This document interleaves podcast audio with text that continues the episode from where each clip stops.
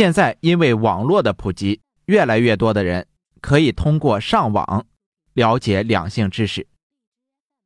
再加上青少年时期控制能力不强，频繁的性冲动，很多青少年都会手淫，进而引发阳痿早泄和前列腺炎症的患者越来越多，而且趋于年轻化。因此呢，正是利用这样一个大家的心理，全国各地的男科医院层出不穷。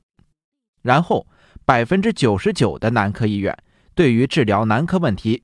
都是没有效果的，看男科只是一种心理安慰，或者是不了解期间的内幕而已。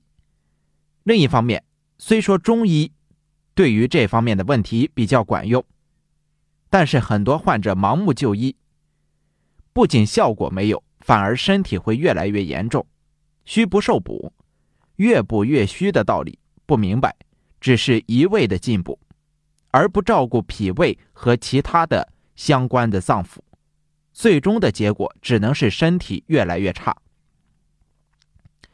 中医治疗阳痿早泄应分清虚实辩证治疗。大多数情况下，单独出现某一个症状的患者很少，一般都是以虚实夹杂居多。湿热淤堵是标，肾虚是本。湿热淤堵从服药到痊愈一直都会有。所以治疗的方向一般是清热利尿加活血化瘀加补肾阴再加补肾阳。补肾阳的药一般都是提高精子质量的。根据病情，每个阶段的侧重点不一样，用药的侧重点也不一样。湿热明显的朋友，症状主要表现为舌苔厚腻、厚白，或是舌黄都有。阴囊潮湿、便溏。尿黄、尿糖等症状，这时候治疗必须以清热利尿、活血化瘀为主，以补肾健脾为辅。服药之后，舌苔会变薄，湿热下去了，舌苔自然就不再厚腻了，阴囊不再潮湿，尿液变得清澈。不过短时间内，尿会增多，大便会不成形。这时候不要以为尿多是负面的表现。很多病人刚开始服药的时候，尿频比以前更严重了，属于正常现象。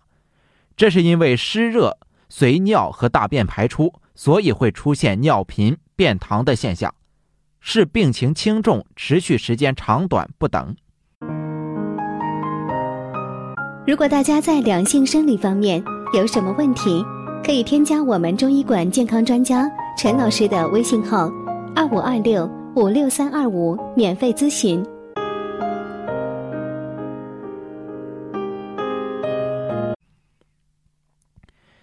经过上个疗程的治疗，湿热下去了，这个时候必须以补肾健脾为主，以清热利尿、活血化瘀为辅。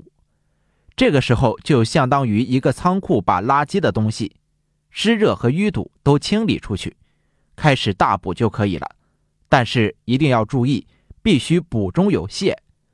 很多人认为虚就大补，其实不然。虚会产生湿，补药是热性的，补到一定程度又会产生很多的湿热。病情不同，服药的感觉也不一样。病症轻微者吃药感觉很明显，病入膏肓者吃药会没感觉，没好也没坏。这两个过程叫做调养。舌苔七天至半个月变化一次，一会儿厚腻，一会儿薄白，说明你的身体正在好转，处于一个恢复的过程中。坚持几个月，回头看，身体一定会有很大的改变。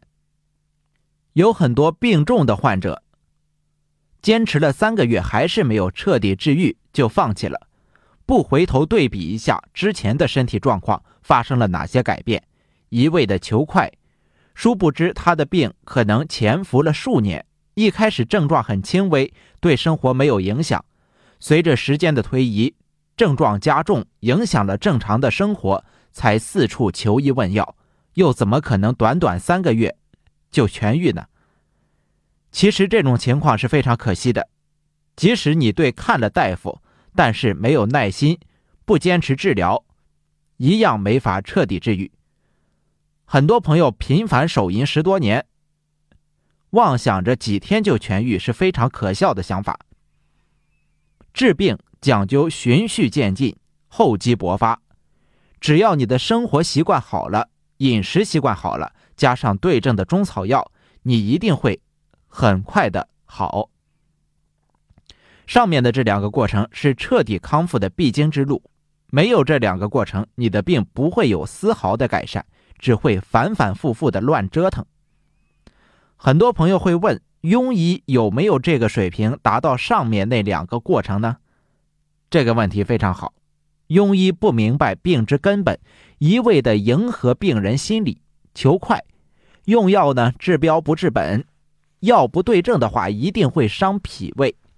脾胃本来就差，所以吃了庸医的药，湿邪湿热更重。这一点可以从舌苔上看出来，舌苔没有任何变化，反而会越治越差。同样呢，也解释了另外一个重要的问题：为什么很多病人服用中草药把胃吃坏了？因为长期服用不对症的中草药，造成脾胃两伤。病人有这个问题非常正常，庸医太多，瞎整乱治，肯定会伤脾胃、伤脾阳。